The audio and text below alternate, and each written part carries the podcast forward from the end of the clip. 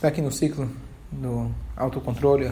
O dia de hoje, o dia de ontem, 12 e 13 de Tammuz, um dia significativo no calendário racídico, que é a data que o Rebbe anterior, Yosef Yitzhak, nasceu, no dia 12 de Tammuz.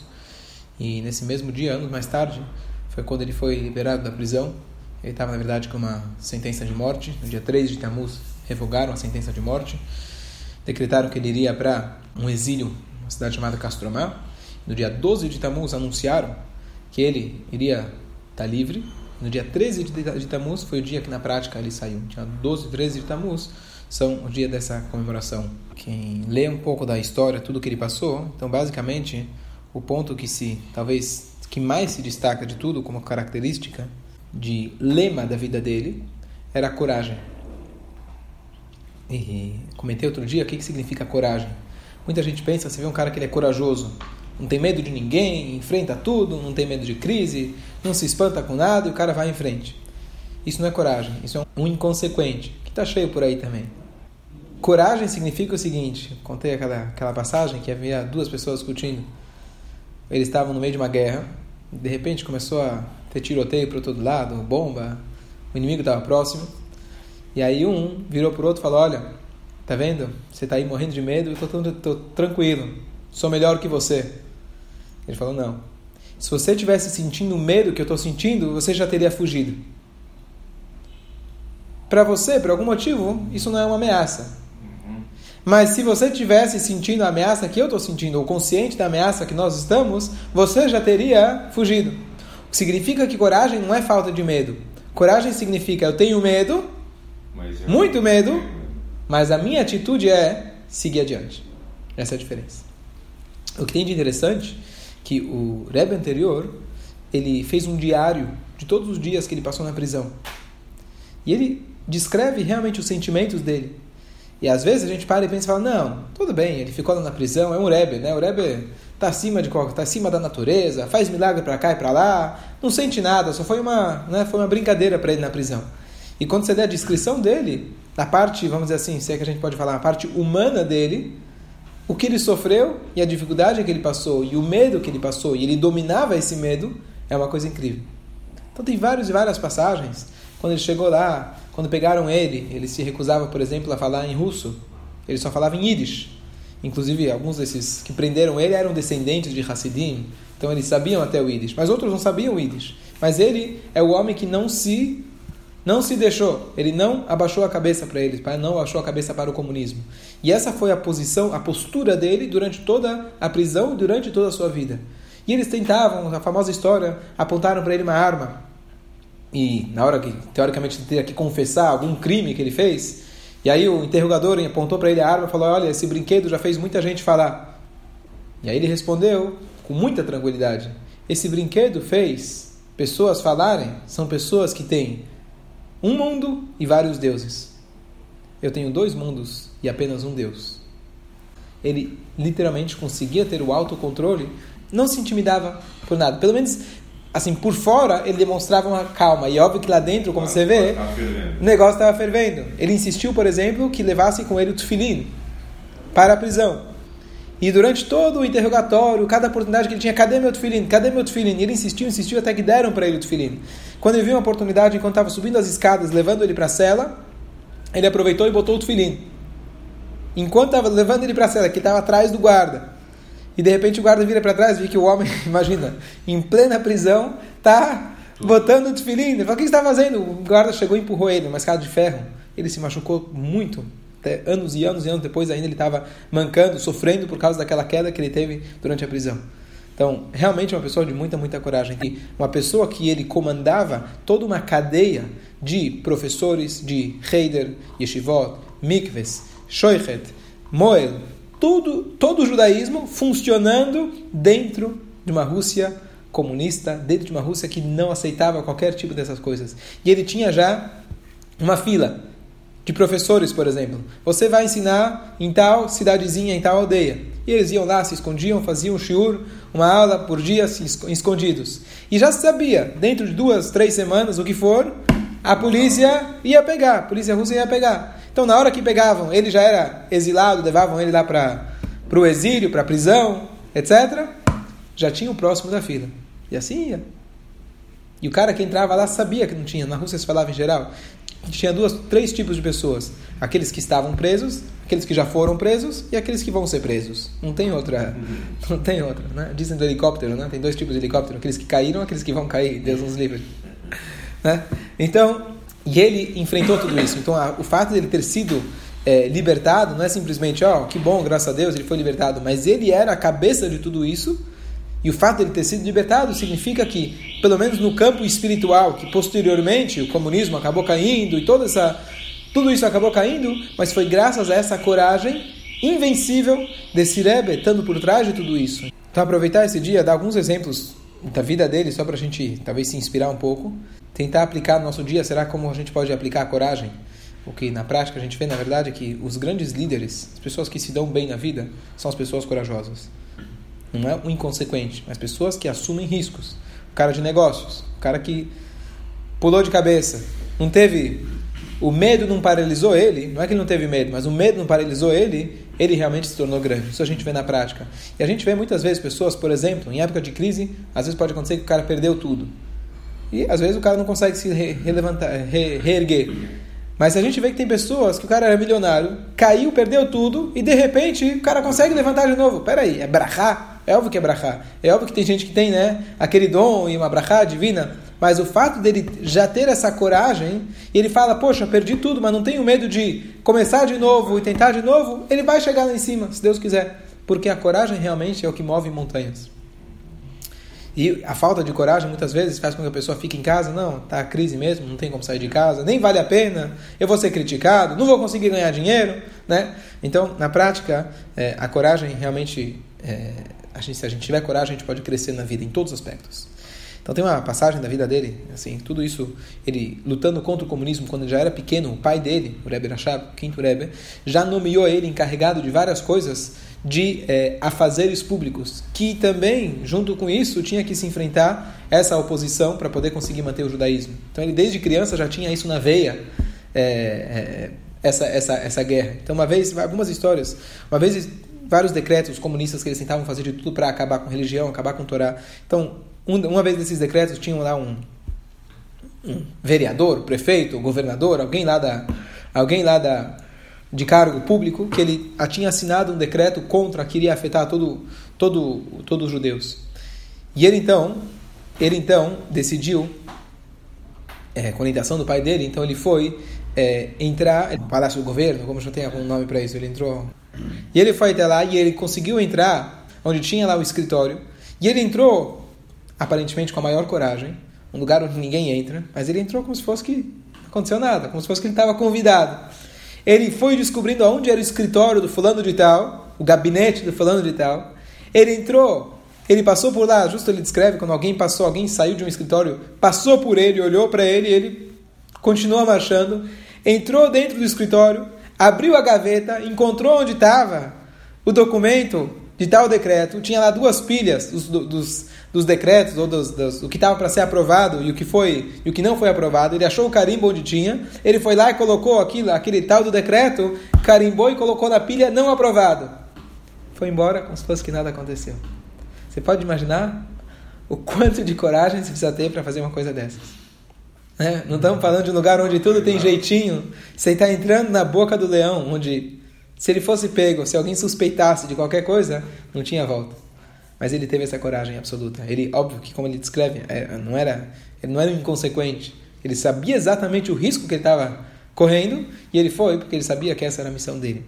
A história é parecida, a mesma coisa, tinha um decreto de alguma coisa, ele foi lá, conseguiu achar onde estava, ele foi lá e rasgou. Era, na verdade, um, um calhamaço de 30 páginas de um de alguém que estava tentando é, é, é, aprovar um decreto contra os judeus, ele tinha todo o plano feito, ele conseguiu entrar na casa do cara, se fez de amigo, fez não sei o que, o cara virou para o lado, ele foi lá e rasgou tudo.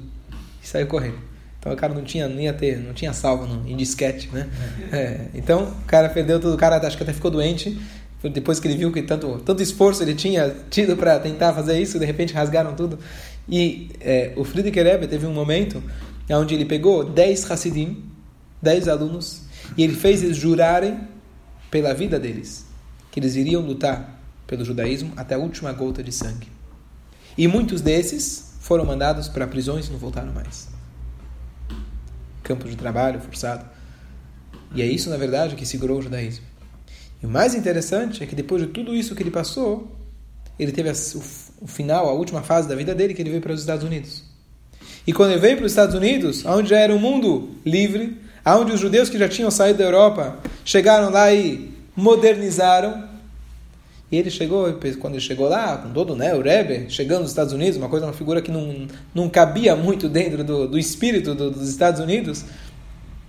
E aí os, os alunos, quem estava lá, chegou e falou para ele, olha, é, Rebbe, é muito legal, tudo muito bonito, mas aqui a gente está nos Estados Unidos, tentando assim, ser, gentilmente explicar para ele que as coisas aqui são diferentes. E ele saiu com um lema gritando que América is nicht anders.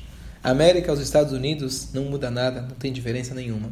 E com esse lema, ele deu início ao que o Rebbe posteriormente deu continuidade de toda a campanha mundial, literalmente, de conseguir revitalizar o judaísmo. E depois que ele fez isso, então várias outras correntes, depois que um pulou na, pulou na água quente, pulou na água fria, fica fácil para os outros irem atrás. Mas ele foi o corajoso, a coragem dele. Então, então é interessante que é, esse auto sacrifício dele, a coragem dele, funcionou em dois momentos. Tanto no momento de opressão e tanto no momento de liberdade. Se a gente para e pensa qual dos dois é mais difícil, não é tão fácil da gente analisar. Não é, não é tão fácil da gente chegar numa conclusão. Porque em momentos de liberdade, você ter a coragem de não ser diferente, de certa forma, de certa forma é muito mais difícil. E ele enfrentou ambas as situações. Então, talvez a característica que a gente pode aprender nesse dia é realmente a gente ter a coragem. A pergunta é como que a gente consegue chegar Óbvio que nesse nível talvez é difícil, mas como a gente pode ter a coragem no dia a dia para enfrentar os desafios financeiros, enfrentar desafios diversos no dia a dia que impedem a gente de tomar atitude. Você sabe que você precisa tomar uma atitude, às vezes é pedir desculpa para alguém, às vezes é você ligar para alguém, às vezes é você ter a coragem, às vezes até de sair na rua, né? Você precisa ter a coragem de sair na rua, enfrentar a crise, enfrentar as nossas dificuldades interiores, as nossas paralisações de conseguir crescer na vida, dar um passo na vida espiritual e a gente crescer, a gente acha, não, não, não consigo. Qual que é a chave para isso? Então, se a gente for pensar, isso na verdade é a primeira lei do Shulchan Aruch. O que, que diz a primeira lei do Shulchan Aruch? Código de lei judaica. Seja as forte, corajoso, canamer, como um leopardo, leve como uma águia, cor, é, ligeiro como um veado e forte como um leão.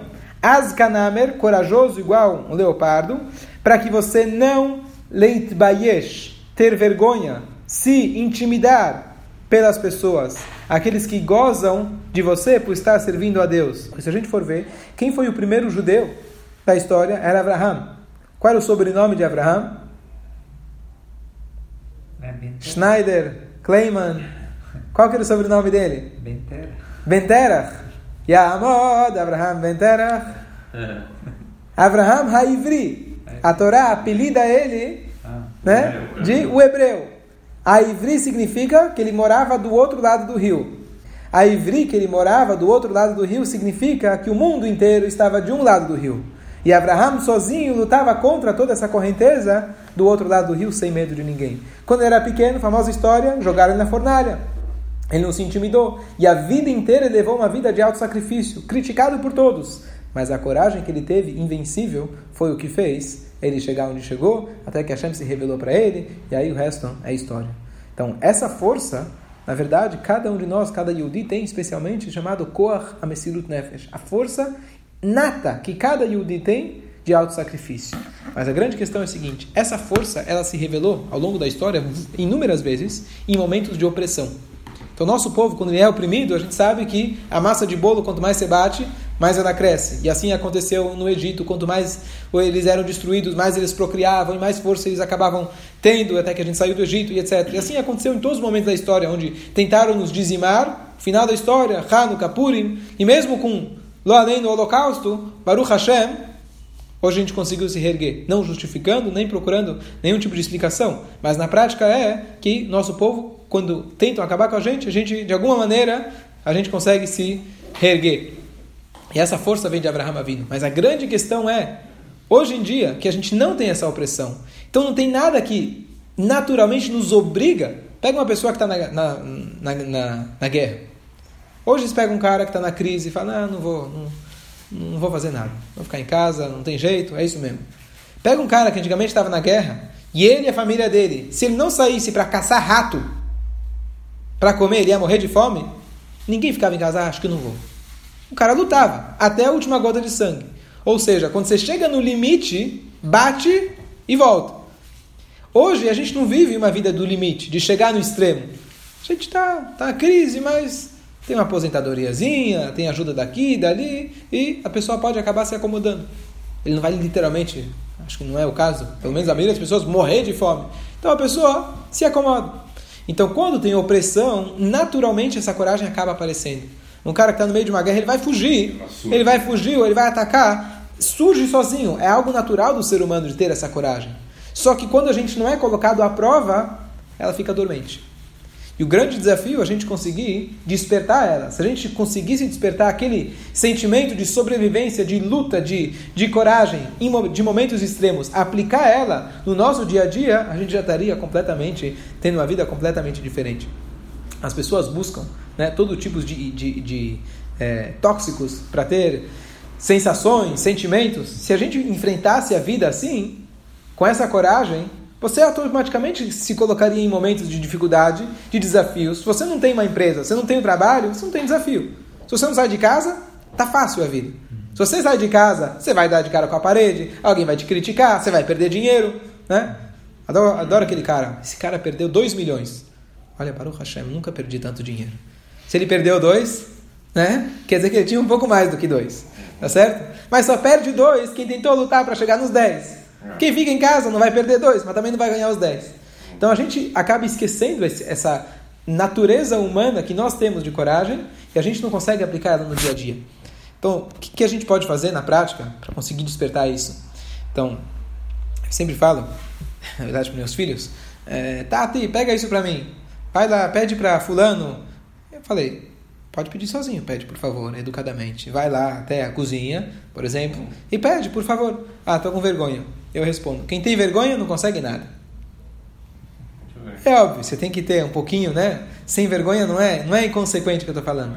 Mas se você quer chegar em algum lugar, você tem que ter, tem que enfrentar. E qual que é o jeito de enfrentar? Não existe jeito. Sabe aquela pessoa que não sabe nadar, tem medo da água? Tem uma hora que você fala, sabe o que, que precisa fazer nele? Joga ele para dentro da água, vai ver se ele consegue, ele vai começar a bater o pé, vai aprender a nadar. Não tem jeito joga ele para dentro da água. Não tem outro jeito. Vai no psicólogo, psiquiatra, toma remédio, calmante, estuda psicologia. Eu estava pesquisando no Dr. Google, como sempre, coragem. Não, você tem que se autoconhecer. Não, você tem que. Tem mil coisas que você pode fazer que são complementares e são importantes. Mas a coragem não tem jeito. Vai para a rua. Toma uma atitude, pula de cara. Então, de todos as, as, o ciclo que a gente tem estudado, orgulho, etc., controle, cada um tem o seu jeito. O jeito específico de dar com a coragem não tem jeito, não tem truque, não tem meditar. Você simplesmente vai de cara, pula de cabeça, não tem outro jeito. Como que você vai fazer? Não pensa muito, vai, vai. Não para ser inconsequente, mas segue adiante. E assim a gente tem que fazer a nossa vida, dar realmente dar um passo para frente sem pensar. O Friedrich Rebbe, se ele fosse parar para pensar quais são as chances de eu conseguir entrar dentro daquele escritório e conseguir achar onde está. Não, não vou conseguir achar. Se eu conseguir achar, quem disse que vai resolver? E alguém vai me pegar. E se alguém me pegar, vai ser muito pior, porque eu estou trabalhando em função do público. Ele pode ter um milhão de desculpas verdadeiras, desculpas muito válidas para não fazer. Qual que é a resposta? Vai. Até tem uma passagem de que uma vez o pai dele chegou é, é, e falou para ele: vai até Moscou, resolve tal coisa. Foi, foi, foi, voltou, falou: pai, eu não consegui. O pai deu uma bronca nele, falou alguma palavra para ele: não existe, não conseguiu. Voltou, fez e conseguiu. Então não tem não conseguir. A pessoa que está determinada, e óbvio, com uma força de Hashem, com a ajuda de Hashem, a gente consegue. Estava escutando uma coisa importante recentemente, um, um shiur que eu escuto que pessoas mandam perguntas e respostas. Alguém falou sobre Parnassá. Olha, Rabino, já estou tentando, estou tentando, está muito difícil. Qual que é a visão da Torá? Eu não estou conseguindo. Não estou conseguindo Parnassá. E ele falou, mas deu uma resposta muito interessante. É óbvio, rezar para Deus, ir da cá, todas as dicas que todo mundo conhece. Mas ele não está conseguindo. O que, que ele falou? Ele falou: olha, recentemente eu tive um, um, casal que veio aqui conversar comigo, o grande problema deles era Parnassá. E eu cheguei e perguntei para eles: o que, que vocês estão fazendo? Tentei entrar no, no mérito da questão, e ele falou: olha, eu estou já 5 anos trabalhando em tal coisa, ou 10 anos trabalhando em tal coisa. E está dando? Ele falou: olha, sempre eu estou tentando, tentando, não consigo. E ele virou falar para ele: e por que você não tenta outra coisa? Não, mas aqui eu já estou esperando, vai acontecer, vai dar. Ele falou: alô, Vamos tentar outra coisa. Você já tentou 10 anos a mesma coisa, está dando de cara com a parede, você está vivendo num sonho que você vai conseguir. Muda! E ele falou que simplesmente ele fez uma ligação para outra pessoa, com uma outra sugestão, e um mês o cara já estava encaixado e conseguiu, conseguiu se reerguer. Você precisava de um grande rabino para falar para o cara, depois de 10 anos, que talvez aquilo que você está tentando não está dando certo? Você precisa ter iniciativa. E para isso você precisa ter coragem. As pessoas se acomodam, todos nós, a gente se acomoda naquilo que a gente já conhece e a gente não tem a coragem de falar, não, eu vou tentar outra coisa. E se não está dando de um jeito, você vai tentar de outro. E você vai tentar. A gente não quer, a gente não quer ter, é, a gente não tem a coragem de conseguir mudar, a gente não quer grandes mudanças na vida, a gente quer se acomodar com aquilo que a gente já tem. E aqui, se a gente realmente quer, tanto na Parnassá, em qualquer outra coisa, ter a coragem de falar, bom, isso não deu certo, beleza, fecha um livro, vamos começar de novo. E assim a gente vai tentar de um jeito, de outro jeito, com certeza a coisa vai dar certo. Não existe não dar certo. Se Hashem exige de nós, Ele quer da gente fazer as mitzvot, Ele quer que a gente tenha dinheiro, Ele quer que a gente possa ter uma vida boa, existe, a oportunidade está lá. Se você não tem coragem, você acaba perdendo aquilo. Então, não tem dica, não tem nada. Aquela frase que diz, né? Quem tem boca, vai a Roma. Vai a Roma. Quem tem boca, vai a Roma. Vai a qualquer lugar. Não, está errado. Quem tem boca, vai a Roma. Essa é a palavra original. Depois virou vai a Roma. Quem tem boca, vai a Roma. Mas independente disso, quem tem boca, quem tem coragem, vai à lua, vai a qualquer lugar. Se a gente consegue realmente enfrentar, quem tem boca, quem tem coragem, consegue chegar em qualquer lugar. Que a chama ajuda, que a gente possa realmente, que a gente possa realmente alcançar grandes conquistas na vida, se inspirando especialmente no dia de hoje, de ontem. Friedrich Rebbe, uma pessoa que tinha coragem e a gente não ter medo é, nem de situações ameaçadoras e nem, na verdade, do que as pessoas vão dizer, o que, que alguém vai falar. A gente realmente conseguir alievosh bifnei amaligim, como está escrito no Shulchan Aruch, não tenha medo, não se intimide por aqueles que vão gozar de você. A gente realmente sair dessa paralisação interior e a gente conseguir enfrentar com a coragem. Foi é, muito. Ontem eu